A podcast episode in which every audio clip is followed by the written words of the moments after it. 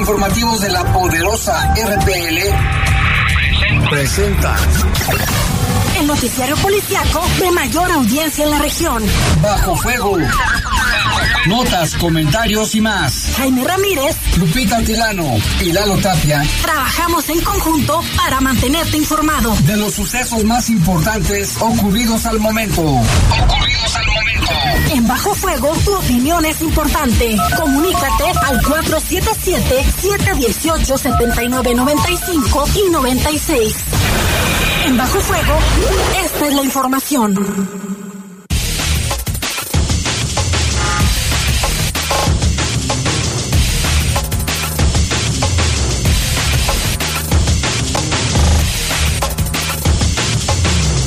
¿Qué tal? Muy buenas y lluviosas tardes. Vaya que por fin llovió.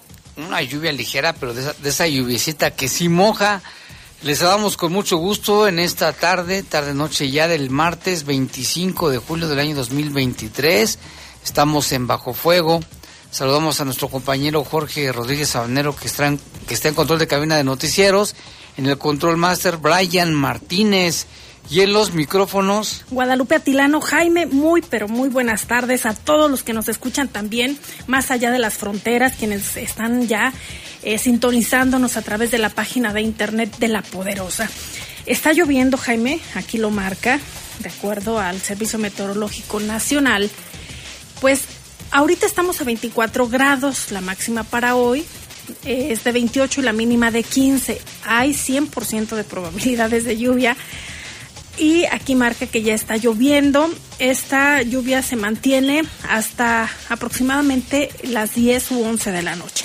El promedio más alto ya a la 1 de la mañana baja un 23% y 4 de la mañana a un 22%. Para mañana también se espera que haya lluvias y el resto de, de, de los días, tanto miércoles, jueves, viernes, sábado y domingo, se registrarán algunas lluvias de acuerdo a lo que marca aquí el pronóstico. Esto obviamente es una bendición, Jaime, porque no ha llovido lo suficiente y esperemos que se mantenga, aunque sea poquito, pero que se mantenga. Así es, y mira, precisamente sobre este tema, Rafael Vargas se comunica con nosotros y nos dice, por fin la lluvia, acá por el rumbo de Industrial Delta, está ligera, pero sí moja. Claro que moja. También saludamos a Fernando, al Fernando Flores, el diablito del Bajío, que ya dice nos está escuchando, listo para escuchar bajo fuego con un cafecito para que se acuerden de mí, dice. Se antoja un capuchinito el, ahorita. El diablito. Si ahorita nos, aquí tenemos una, pues no tenemos capuchino, pero. pero sí café. Un cafecito ahorita nos, está bueno, fíjate, con un, con un pan y donas y pastel que hay allí, mira. ¿Sabes qué se me antoja? me nada. Ahí, en el centro, aquí de León, no sé si en otros puntos de la ciudad, pero venden unas gorditas de trigo, esponjositas y bien ricas. sí, tengo mil millones de años que no como, fíjate. Sí, yo el que fue el sábado, sí, no fue el domingo por la mañana, que me di una vuelta ahí al centro, a un costado de la catedral hay una señora que vende gorditas y aproveché para para comprarme una muy ricas, por cierto. Sí, Tenía muy ricas. años que no me sí, comía una gordita. riquísimas, ¿eh? Sí, cierto, de las que están ahí por catedral. Con el atolito, el champurrado. No, caray, riquísimo. riquísimo todo. Y bueno, pues vámonos con un avance de las noticias porque de verdad que ha habido bastantes, bastantes, cuatro homicidios el día de hoy aquí en León, con lo que da un da una cifra pues terrible, Lupita, porque ya son muchos los homicidios hasta el momento 86, 86 en este mes de julio. Pero vámonos con la información. Este martes le decíamos cuatro homicidios dolosos en León, uno de ellos en la zona de Cheveste encontraron restos humanos con huellas de quemaduras envuelto en bolsas de plástico. Esto fue en la madrugada de hoy. Y en Villas de San Juan un hombre fue ejecutado dentro de su camioneta. Le tendremos detalles sobre este caso. Y también en un terreno en la comunidad de La Sandía, he localizado el cadáver de un hombre con heridas de arma de fuego. Y reportaron una persona asesinada, al parecer a golpes, en un anexo de la zona centro aquí en León. Y también en una información muy lamentable, muy lamentable, encontraron sin vida a la joven enfermera del Seguro Social que estaba desaparecida desde el pasado domingo. Solicitan ayuda para localizar a la joven Gabriela Alejandrina Garnica Murillo. Ella desapareció el pasado viernes. Son muchas mujeres desaparecidas, ¿eh? Fíjate que también en Alemania buscan a una estudiante mexicana que está reportada como desaparecida desde el pasado fin de semana. En Berlín, concretamente en Berlín, había salido a una fiesta y desde entonces su familia no sabe nada. Ya su familia viajó a Alemania para estar al tanto de la, la localización de esta joven. Y sentencian a 14 años de prisión a un violador. También le tendremos la historia. 14 años no son nada, pero bueno.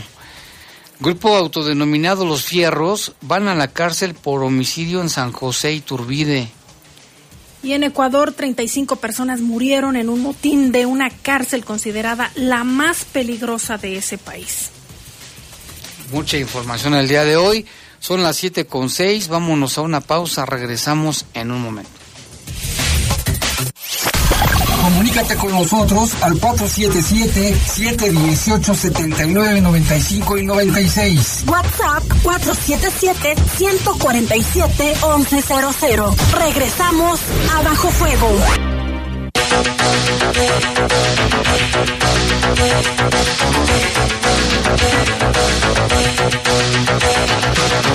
Ya son las 7 con 9 minutos, vámonos con información y mire, vamos a empezar con los homicidios el día de hoy. Hoy por la madrugada, al filo de las 2, entre las 2 y media y 3 de la mañana, fue localizado el cuerpo de una persona con huellas de violencia en esta madrugada en la colonia San Pedrito de Echeveste. No estoy para nadie. Este, los hechos ocurrieron poco antes de las 3 de la madrugada sobre la calle Presa de Santana y Río de los Castillos. Los habitantes de la zona reportaron sobre la localización de bolsas con restos humanos y cuando llegaron las autoridades acordonaron el lugar en lo que el personal de la Fiscalía realizaba las primeras indagaciones, investigaciones. Hasta ahora se desconoce la identidad, tampoco se dieron a conocer las características, simplemente de que había restos con quemaduras, ¿no? Lalo decían que estaban quemados. ¿Cómo Y- estás, Lalo? Buenas noches. Hola, ¿qué tal? Buenas noches. Ah, Lalo, no lo saludamos, buenas noches, una disculpa. Eh, bien, todo bien. Lloviznando ya hay que tener cuidado porque con esta llovizna luego se pone peligroso los bulevares porque está más resbaloso, ¿no? Frenados, sí, mucho cuidado, Sí, manejen con precaución. hay que tener bájele- precaución. Bájele a la velocidad. Y bueno, Están más caros los taxis también. sí, ¿verdad? Ah, Sí, siempre Por la lluvia. Por la demanda, ahí Siempre. en la plataforma decía que por demanda, pero es el doble de lo que te cobran. Es mucho, ¿no? Sí. El doble. Siempre sucede. Por ejemplo, de, de, de donde vengo yo aquí son 49 pesos y ahorita decía 120, Está muy caro. 120 pesos. Pero bueno, Lalo, estábamos en los homicidios. Vámonos, no en con los la, vámonos taxis. con la información, Lupita. Ya te saludamos. Bienvenido. Buenas noches, Lalo. Ya te mojaste un poquito. Vamos a empezar con Lupita. Así era. Y en la colonia Villas de San Juan fue asesinado a balazos un hombre cuando se encontraba en una camioneta. Presuntamente su esposa había bajado del vehículo minutos antes para comprar algunas cosas. El hecho fue cerca de las nueve de, de la mañana del martes en el Boulevard Constelaciones y Antonio Latota Carvajal. La víctima, identificada como Oscar, de 37 años, se encontraba en una camioneta tipo pickup color negro cuando se acercaron dos personas en un auto gris. Después de los disparos, los hombres huyeron al tiempo que se reportaba al 911 para solicitar apoyo a las autoridades con paramédicos y también equipo de, de policía y que se hiciera, pues, obviamente este operativo para encontrar a los responsables. Lalo, y luego también este día ha estado muy, muy fuerte. Fíjate, a, a qué hora estamos del día? Llevan cuatro, cuatro casos. Hay uno también que llama la atención de un anexo. Sí, en un anexo ahí en la colonia San Juan de Dios, eh, un hombre que murió aparentemente después de que fuera golpeado por unos internos. Esto fue como a las 2 de la tarde en el centro de adicciones que se llama Génesis, que está ahí sobre la calle Manuel Doblado entre 5 de febrero. Bueno, está entre 5 de febrero y Manuel Doblado. Doblado, es el en- ahí en ese cruce. Eh, supuestamente la víctima era guardia de seguridad o era el encargado pues de, de como el encargado. portero pues de la seguridad de ahí del inmueble y fue supuestamente agredido por unos internos, lo golpearon.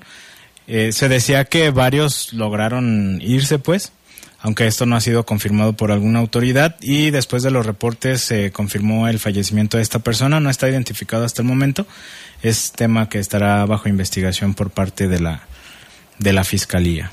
Y tendrán que ver cuáles eran las medidas de seguridad, si realmente contaba con alguna autorización para estar sí, operando. los permisos. Y cada que hay un incidente, Jaime Lalo, en algún anexo me recuerda mucho lo de Irapuato.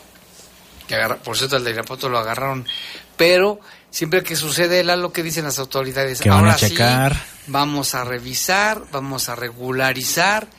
Y un caso y otro. ¿Como cuántos casos tenemos conocimiento de anexos, Lalo? Con son- hombres y mujeres, ¿eh? Sí, han sido bastantes. Muchísimos. ¿Recuerdas también uno de allá para el rumbo, la zona sur, salida hacia, hacia Silao, que estaba la casa que fungía como anexo y había otra que era donde los tenían como do- tres o cuatro días antes de ingresarlos y que también hubo uh, muy similar. El- el- hubo un pleito y se agarraron Se a golpes, golpearon. pero ahí sí fue entre ellos. Pero ahora fue el encargado de seguridad. este fue eh, supuestamente el encargado. Lo cierto es que eh, ha habido también muchos casos o varios casos donde las personas que son agredidas o que llegan a perder la vida, luego también algunos no son del municipio, Jaime. Sí, te acuerdas el de Irapuato que eran lo de? Irapuato. Ha habido también de San Pancho De San Pancho. y de Irapuato, que son los que tengo más, Y de más las presentes. mujeres, una mujer aquí por el San Juan, por San Miguel, un caso, ¿te acuerdas? Sí. Y Pe- los operativos que se realizan por parte de autoridades de aquí, o sea, que yo sepa, no tengo ningún dato, pero por ejemplo en Celaya Y en realizan Irapuato. y en Irapuato realizan eh, estos operativos en coordinación con otras direcciones para revisar que no haya menores de edad, revisar también las condiciones en las que se encuentran estos lugares, eh, pero aún así siguen pasando cosas. Y es que hay muchos, eh, muchísimos lugares así, centros de, adicciones, que como bien dicen, pues no, pues no tienen pues lo indispensable, ¿no? Lo, lo necesario para, para hacer esta actividad y muchas veces, o en la gran mayoría, ni siquiera el espacio. Son espacios muy reducidos, donde Una casa y parece que están hacinados pues los, los Y internos. sabes que Lalo, esta, estas historias, yo desde que empecé a reportear, desde recién nacido, que empecé a reportear, ya había muchos casos, ¿eh? Yo recuerdo uno que le, le pusieron la casa del terror, fíjate, hasta ese, hasta ese grado. Este estaba acá por el barrio, de, por, el, por el barrio. ¿Y qué pasaba ahí? maltratos, este, a la gente la, la golpeaban, la trataban mal, había, también llegó a haber homicidios. Y ha habido muchísimos, Lalo. No solamente en León, sino en otros municipios, como mencionábamos. Sí, es que mucha gente lo ve como pues como un negocio, ¿no? Luego les piden una cuota semanal negocio, o de hecho. despensa o lo que sea y pues no no tienen la atención debida, o sea, psicológica, atención médica. Hay hay muchas fallas, pues, pero como dice Lupita, siempre se anuncia cuando hay un caso así, siempre se dice que va a haber operativos y se va a investigar y se demás. va a y- regularizar, se va a poner orden y otro más. ¿Hasta cuándo? A ver qué pasa ya con la fiscalía que dé a conocer bien. Tienen que detener a los responsables de este homicidio. Sí, y también que se confirme si efectivamente la persona era encargada de del lugar. del lugar. Y también le damos cuenta desde anoche lo de la colonia Chapalita, lo de una agresión con armas de fuego que dejó saldo un hombre fallecido aproximadamente a las 10 de la noche de ayer. Se registraron estos, este caso en la calle San Francisco del Rincón, entre Zacatecas y Sonora, en Chapalita, que ya son varios casos de Chapalita. Los familiares de la víctima lo trasladaron a un hospital donde poco más tarde se confirmó su fallecimiento. Mientras tanto, las autoridades, los responsables, perdón, huyeron en una moto.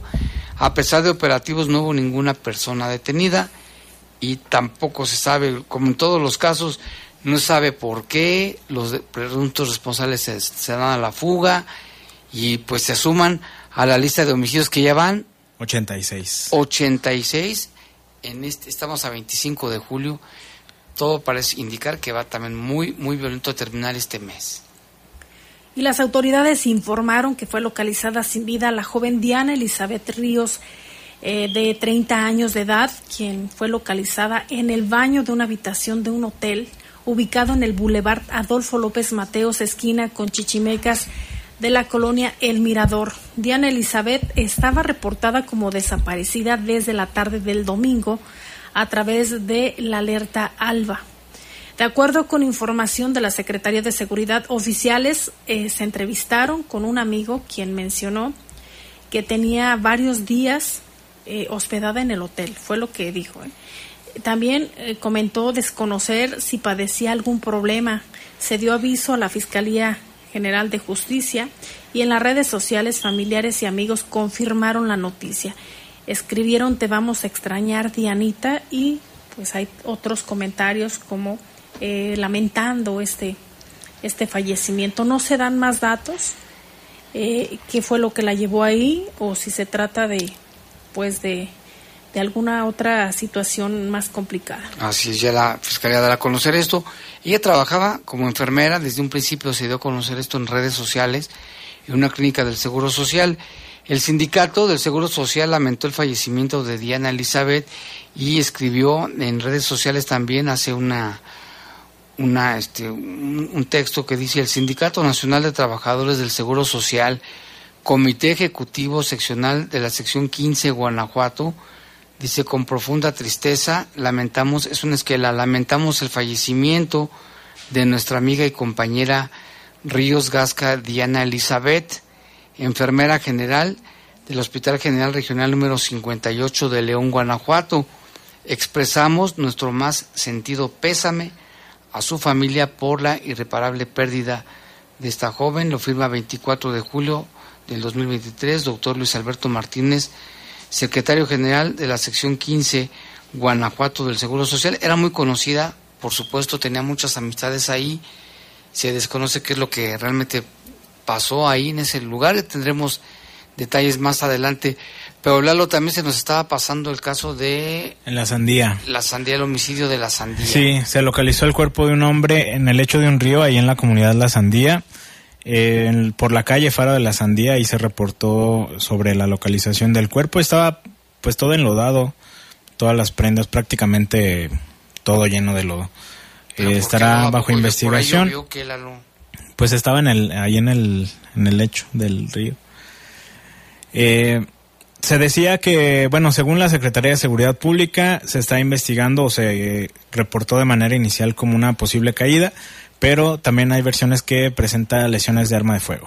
Entonces, el cuerpo se lo llevó el CEMEFO, está la investigación y este sería el caso número 86 en la ciudad, que ya lo hemos dicho, estamos a, que, que son casi una semana de terminar el mes. Y va muy violento. Bastante violento. Y mira, aquí Fernando Flores, el diablito del Bajío, también dice, nos está escuchando con el cafecito. Y dice, saludos para mi esposa Carmen y mis hijas Alexa y Renata, que nos están escuchando también en esta emisión de Bajo Fuego. Pues sí se antoja como está el clima, un cafecito, un panecito, un atolito, ¿qué más, Lupita? Un hot dog. Chocolate. Unos churros que venden ahí por San Juan de Dios. Y ya ni me digas. Vámonos a una pausa y regresamos.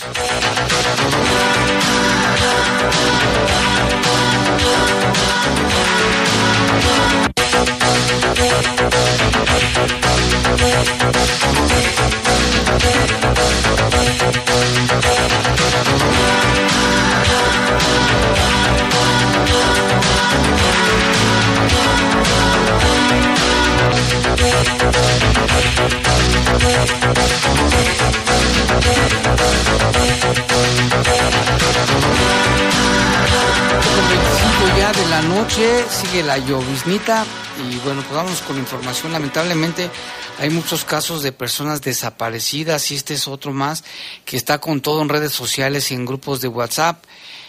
ella se llama Gabriela Alejandrina Garnica Murillo. Tiene 23 años de edad, eh, tiene el cabello rizado, teñido de rubio, ojos redondos, café oscuro, mide unos 79, está alta, fíjate. Pesa 46 kilos. Vestía blusa naranja, pantalón negro y tenis blanco, señas particulares ninguna. Fue vista por última vez el día 21, el viernes pasado.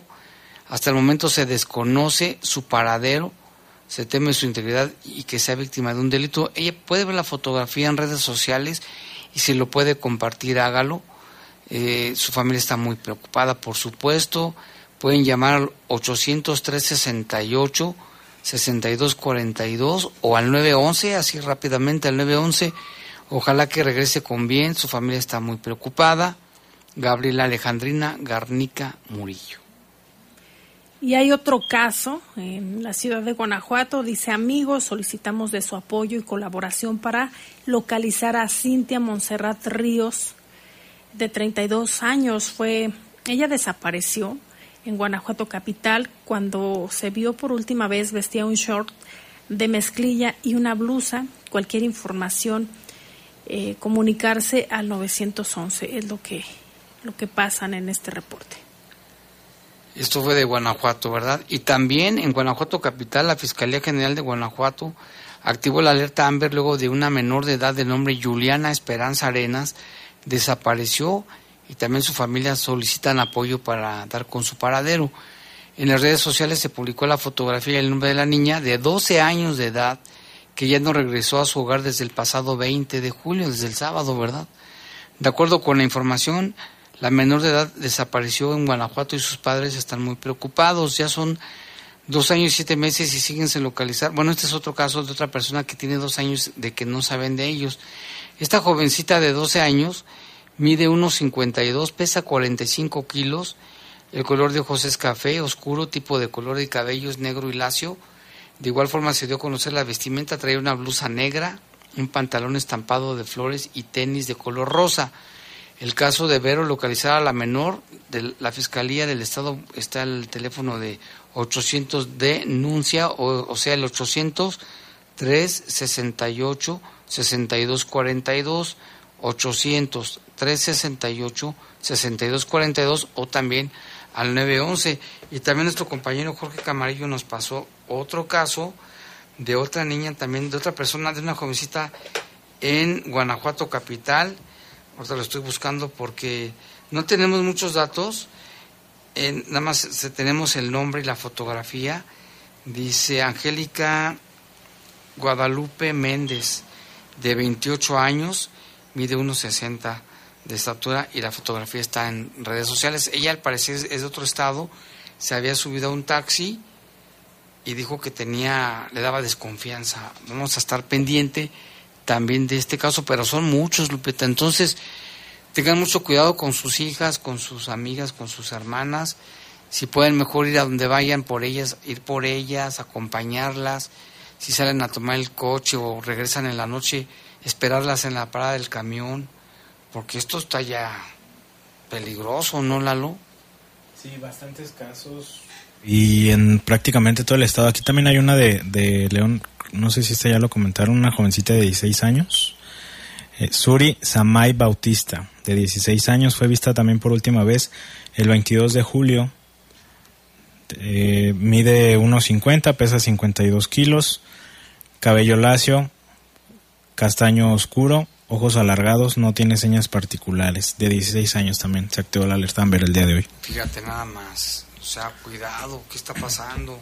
Hay que tener cuidado y también eh, si va a tomar algún taxi en la misma plataforma te da la, la opción para que compartas eh, la ubicación con, con, alguien más, puede ser tus papás o alguien con, con, quien tenga confianza y también en cuanto se suba a un taxi pues proporcionar los, los datos de la persona que va conduciendo y a dónde se dirige para tener mayor comunicación.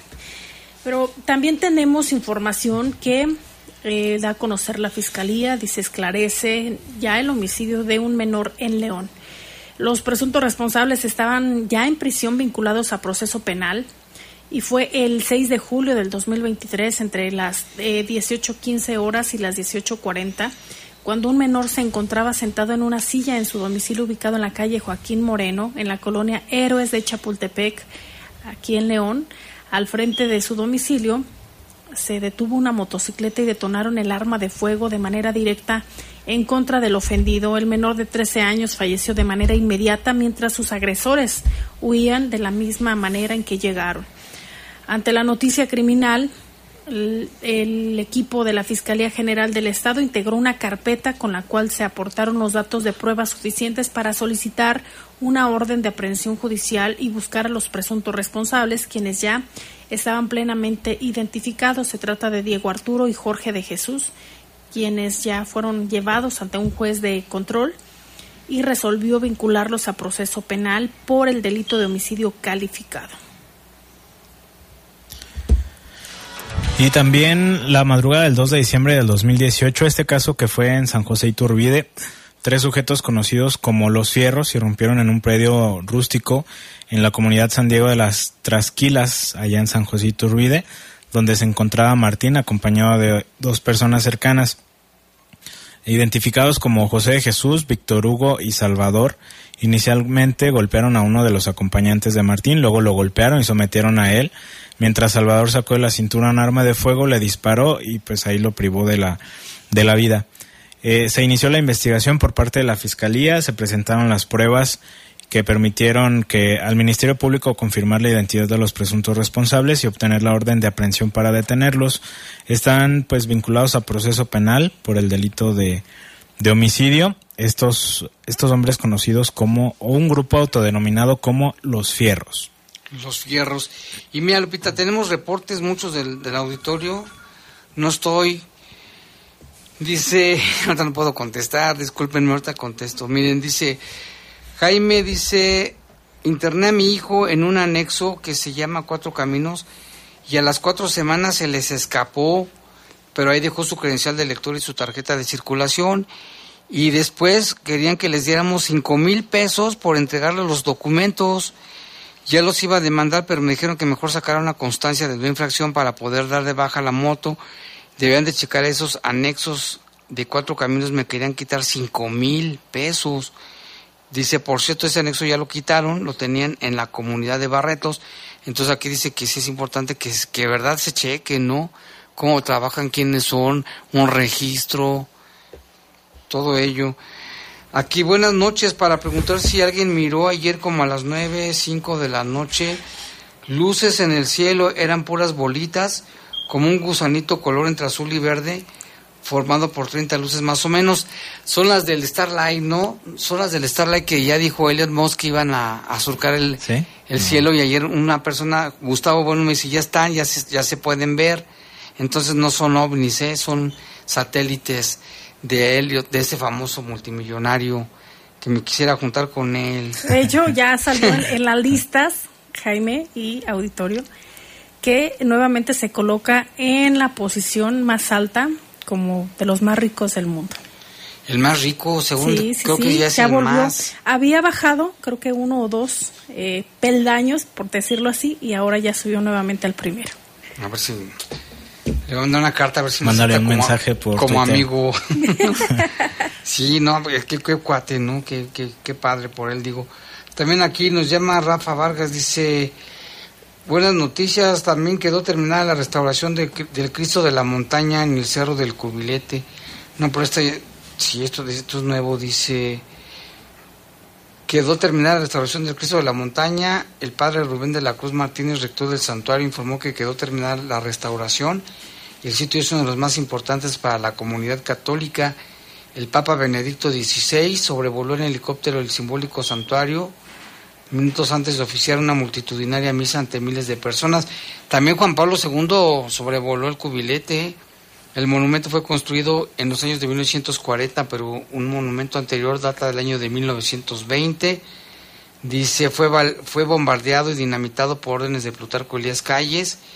Estaba en una camioneta, esto en la, en la industrial, en la zona de los paraísos. Por el momento, no, esta es otra cosa, ya me confundí aquí de otra persona que dice, León estaba una camioneta en la industrial por la zona de los paraísos, no dan a conocer el estado de salud de una persona que está ahí, lo que entiendo, lo que entiendo que dice Rafa Vargas.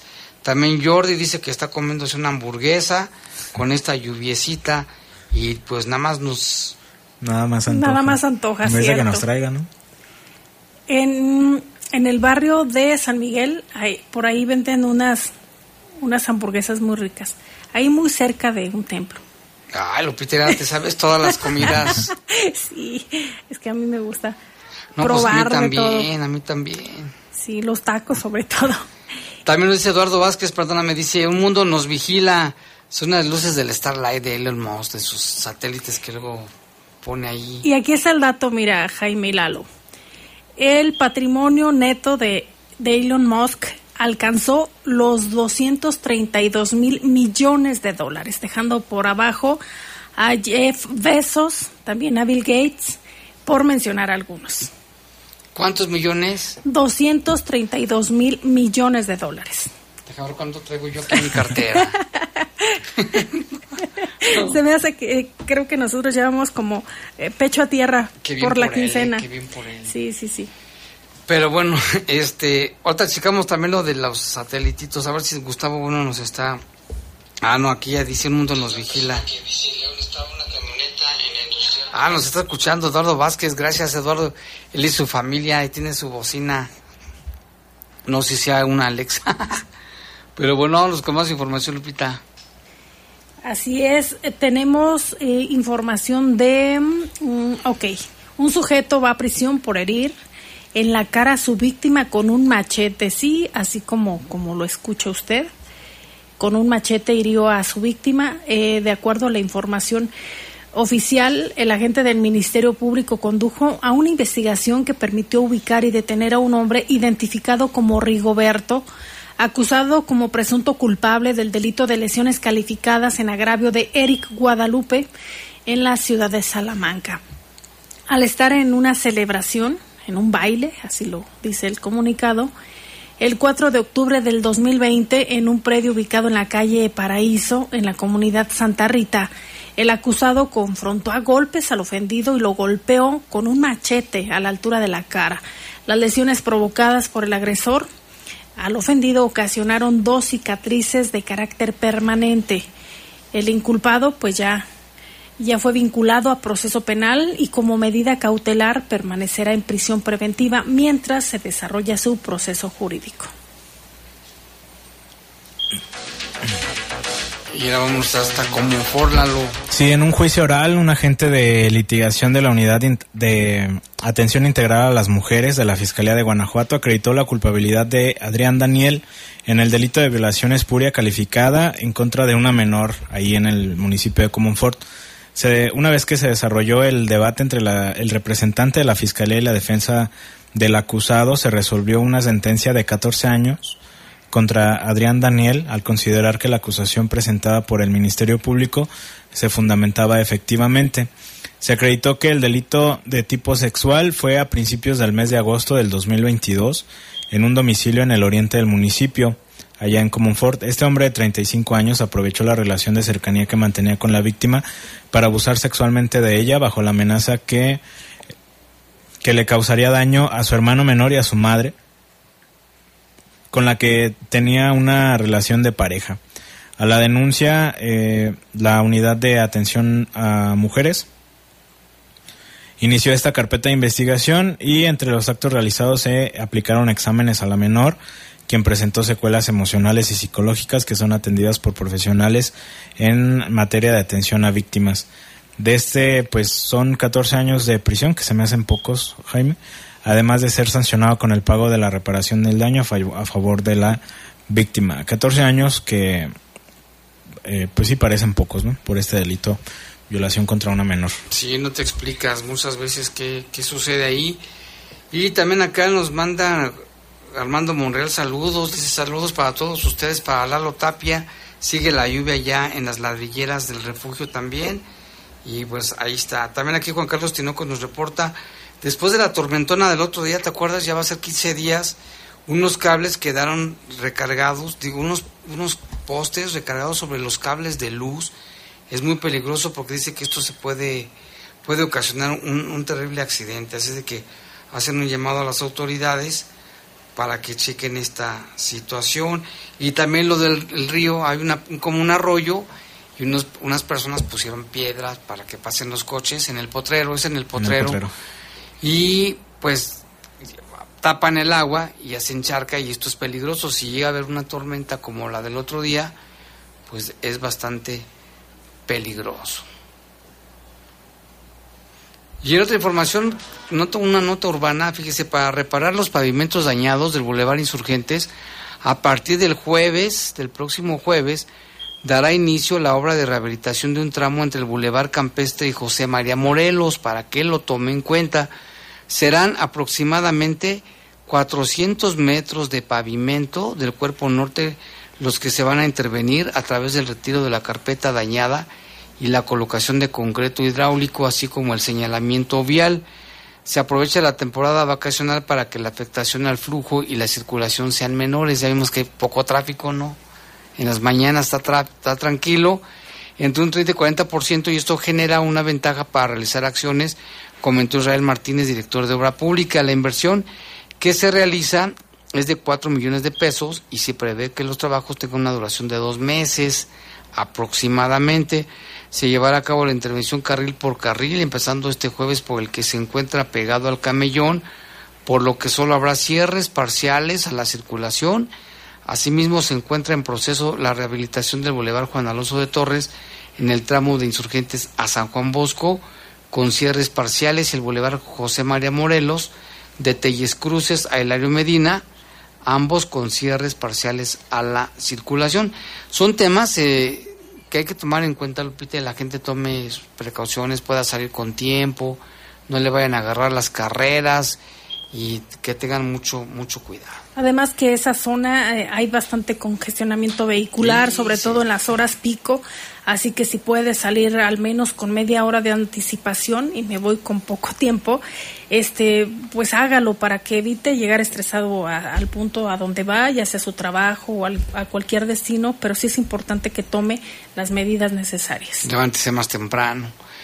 Aquí también nos reportan, dice, la calle Costa Rica entre Tabasco y Mariano Escobedo está lleno de zanjas por el asfalto mal hecho. Es urgente que lo arreglen, pues los coches se dañan de la suspensión y llantas. ¿Y quién paga esto? Dice esta persona que hace el llamado al municipio. Y también acá de la Colonia Azteca felicitan al municipio que contrariamente porque rehabilitaron varios, varios topes, los pintaron de sus rayitas blancas, su chapopote y pues esto es bueno porque ya a veces no se veían y cuando no los ves, ¿cómo pasas, Lalo? Topes color cemento. color cemento. que casi sales proyectado. cierto, cierto. También aquí se saben qué pasó con el caso del hombre que se tocaba sus partes nobles en el Parque Público de Villas de San Juan. Ya tiene un buen tiempo ese. ¿Te acuerdas que lo grabó una señora a ese desdichado hombre? Dice, ¿dónde, con, ¿dónde podemos contactarnos con Farolito? Ahorita te paso su número porque está solicitando ayuda, ¿eh? Medicinas, despensa, pañales para, para ayudar a las personas. Disculpen la molestia, tengan cuidado con los niños en la Sardeneta y Puente de la Selva. Hay un nido de víboras por la lluvia y el agua, pues que lo reporten.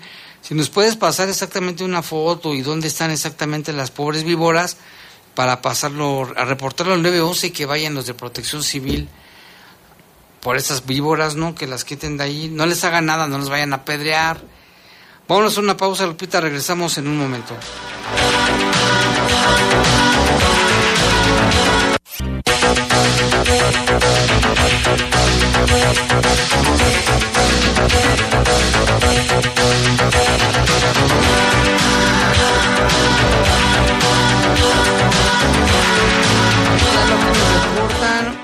Lesionado por arma de fuego en Lomas de la Trinidad. Ahorita lo checamos, ¿no? Esto acaba de ocurrir hace unos minutos. Ahí está la información. También saludos a Óscar Ovalle, ahí en Guanajuato Capital, que ya vimos un video. Y así está el agua también como aquí, la lluvia chipi chipi. Y repita, pues vámonos con información. Mire, desde el pasado también otra desaparecida, una mexicana, pero en Alemania. Eso es rarísimo. Pero mire, desde el pasado sábado 22 de julio, una estudiante de la maestría identificada como María Fernanda Sánchez desapareció en un barrio del suroeste de Berlín, conocido como Aldershof. La joven, egresada del Tecnológico de Monterrey, fue reportada como extraviada por sus amigos y familiares del centro educativo, quienes no pudieron contactar con ella tras varios esfuerzos. La Embajada de México en Alemania confirmó el suceso al externar por redes sociales que ya se encontraba colaborando con las autoridades europeas para dar con el paradero de la joven que tiene 24 años de edad. Los papás de la mexicana eh, se trasladaron ya a Berlín. La joven estudiante comunicaron este martes que ya se encontraban en camino en vuelo y en camino al apartamento donde se había instalado María Fernanda para cursar su maestría en un edificio ubicado en un barrio que se llama Busnenweg Asimismo, coordinaron su llegada con la Embajada de México para, en colaboración con la Policía de Berlín, que puedan dar con el paradero de la egresada del tecnológico. De acuerdo con redes sociales, lo último que se supo de ella fue que planeó asistir a una fiesta con motivo del orgullo LGBT más junto con sus amigos y compañeros de clase, pero al final no llegó a la cita porque dijo que se sentía cansada, o sea, ni siquiera fue, esa fue su intención y ojalá que aparezca ya la embajada mexicana está trabajando con todo en coordinación con las autoridades de Alemania para dar con esta joven.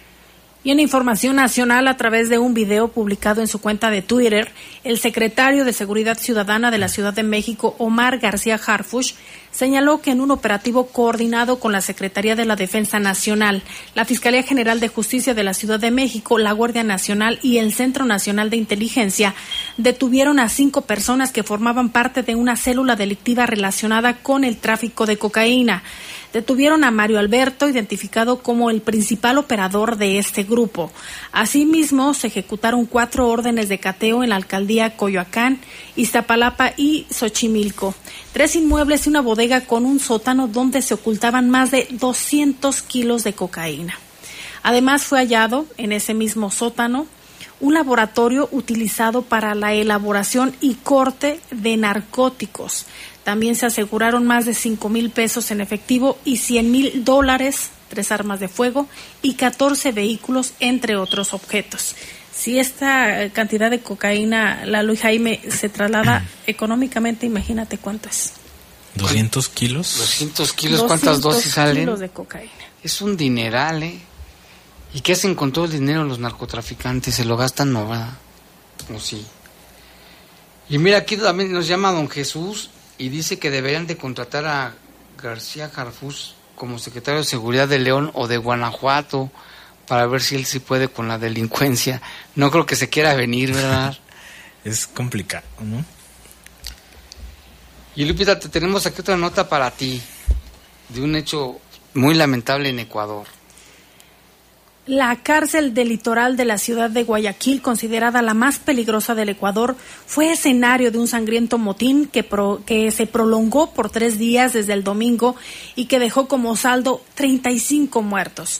Para controlarlo, las autoridades utilizaron cientos de policías y militares. El reporte inicial fue de 18 muertos a causa de enfrentamientos entre esta penitenciaría y aumentó posteriormente a 35 luego del recuento de las víctimas y durante el sofocamiento de la revuelta los uniformados encontraron numerosas armas de fuego, una bomba artesanal e incluso lanzagranadas. Hasta el pasado domingo por la noche, el Servicio de Atención a Personas Privadas de la Libertad, conocido como por sus siglas como SNAI, habían confirmado 18 muertos de, producto de los primeros conteos. Sin embargo, no se había logrado controlar totalmente la situación. Este martes, una vez que los efectivos policiales y militares lograron restablecer la autoridad en el centro carcelario, la Fiscalía General del Estado elevó a 31 el número de fallecidos como producto de los enfrentamientos de reos en las últimas 72 horas. De acuerdo a los informes de la dependencia, los choques entre grupos de la delincuencia organizada en la penitenciaría litoral comenzaron el sábado por la tarde y se recrudecieron durante toda la madrugada del domingo. Numerosos estruendos de detonaciones de arma de fuego e incluso artefactos explosivos generaron terror entre las zonas residenciales aledañas a la cárcel y una numerosa intervención militar. No obstante, inicialmente la autoridad carcelaria desestimó el incidente, asegurando que detrás de esta activación, detrás de este incidente había ya una activación de protocolos y que no se registraron novedades, fue lo que dijeron al inicio. Sin embargo, ante el incidente, en la prensa que estuvo ahí trabajando eh, para dar sus reportes, emitió un comunicado posteriormente la, la, dependencia el domingo por la tarde, casi un día después de comenzar los choques, y ahí según daban a conocer que los heridos fueron trasladados a centros hospitalarios y se encuentran fuera de peligro. El Cuerpo de Seguridad y Vigilancia Penitenciaria realiza una revisión del centro carcelario junto con la fuerza pública. Sin embargo, lo que llama la atención es cómo llegaron ahí las armas, incluso hasta lanzagranadas y estos artefactos explosivos. Ecuador es uno de los países con más problemas de motines y de las cárceles más peligrosas ¿eh? de Centroamérica. Y acaban de, asesinar a un alcalde allá en Ecuador. Ah, sí, me comentabas ese tema. Y en temas regionales, fíjese que en Celaya, durante un ataque armado a un autolavado, pues murieron tres personas en la comunidad de La Cruz. Esto menciona el periódico El Sol del Bajío. Dice, la tarde de este martes, en un negocio de autolavado, tres personas perdieron la vida en un ataque armado registrado en la comunidad de La Cruz antes de llegar a la comunidad de La Luz. Se reporta que se escucharon cerca o más de 20 detonaciones producidas por arma de fuego, aunque no se corrobora todavía esta información de manera oficial.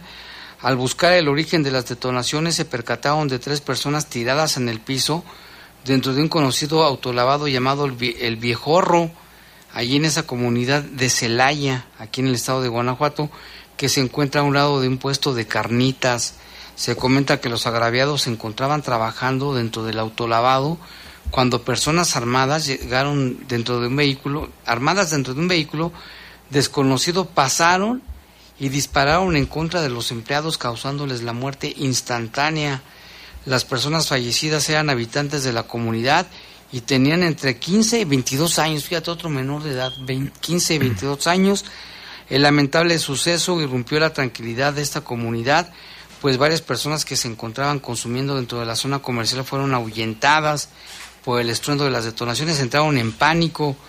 La llamada de emergencias al 911 fue reportada por habitantes cercanos al negocio del autolavado y los primeros respondientes ante este reporte fueron elementos de la Policía Municipal de Celaya, acompañados también por elementos del Ejército, y al llegar y corroborar el reporte señalado se encontraron con los tres jóvenes tirados en el suelo, los cuales ya no tenían signos vitales. De igual manera, llegaron elementos de peritos para recabar pruebas del suceso y realizar un análisis de las mismas. También se hicieron presentes elementos de la Agencia de Investigación Criminal para recabar información e indicios que ayuden a dar con el paradero de los presuntos agresores. También se pudo observar la presencia de familiares de las víctimas, quienes lógicamente rompían en llanto por el trágico suceso. Ahora serán elementos de la Fiscalía General del Estado los encargados de dar a conocer la identidad de los afectados, así como la información oficial de los daños causados. ¿Te acuerdas, Lalo, también que hace como tres meses hubo un ataque a un autolavado en Juventino Rosas? Sí, y aquí también hubo un caso, ah, no, pero era una de verificación, ¿no? Eh, cuestiones de, de Celaya. Celaya, a pesar que es un municipio relativamente pequeño, Jaime también es uno de los municipios en donde más asesinatos se han registrado. y no solo a nivel este, estatal, sino a nivel nacional. Celaya está en los primeros lugares en cuestión de homicidios. Llegó a estar en la lista de la ciudad más peligrosa de México. Y aparte de los homicidios, Lalo, los asaltos y las extorsiones que allá están, igual que aquí ya hay muchas extorsiones. Y anteriormente, pues uno de los problemas también que padecía el municipio era el huachicoleo.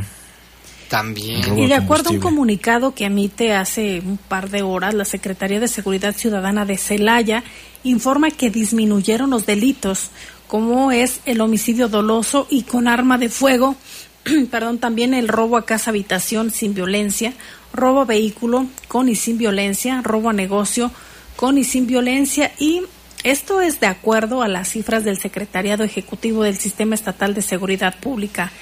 Como parte de las acciones de seguridad, prevención y disuasión del delito por parte de la Secretaría de Seguridad, en conjunto con otros dos niveles de gobierno, se logró la disminución de varios delitos de acuerdo a los datos correspondientes al comparativo del mes de junio del 2022 contra el mes de junio del 2023 con una disminución del 13.45% del delito de homicidio doloso y 4.52% del delito doloso con arma de fuego. De igual forma, los datos arrojan una baja considerable en el delito de robo a casa habitación sin violencia del 18.64%, además del 35.42% en el delito de robo con violencia de vehículo y un 44% a la baja de robo eh, sin violencia también de vehículo. Estos son algunos de los datos que proporciona la Secretaría de Seguridad Ciudadana que toma como base al Secretariado Ejecutivo de Seguridad Pública a nivel nacional. Esta, esta, esta información importante. Y también allá en Abasolo, fíjense que rescataron a una, una, adolescente de 14 años que fue víctima de, de, estos secuestros virtuales, de extorsión. Fue rescatada por elementos municipales en un camino de terracería en la comunidad que se llama Tinaja de Negrete. De acuerdo con la información oficial, la joven estaba siendo víctima de llamadas amenazantes. Lo que hacen siempre, ¿no? Su misma mecánica, lo que hacen. Pero solo, no solo eso, sino que los delincuentes pretendían que dejara su celular para impedir que pudiera tener contacto con familiares y autoridades. Elementos de seguridad pública del municipio de Abasolo recibieron el reporte sobre lo sucedido y al llegar al lugar donde habitaban los padres de la joven corroboraron que no tenía información del paradero desde hace más de 30 minutos, tomaron la acción de búsqueda y fueron registradas por los uniformados, dieron con la joven, la rescataron, llegaron paramédicos de Cruz Roja, la valoraron y que está bien y no cayeron en la trampa. Tengan mucho cuidado, no se dejen engañar por eso.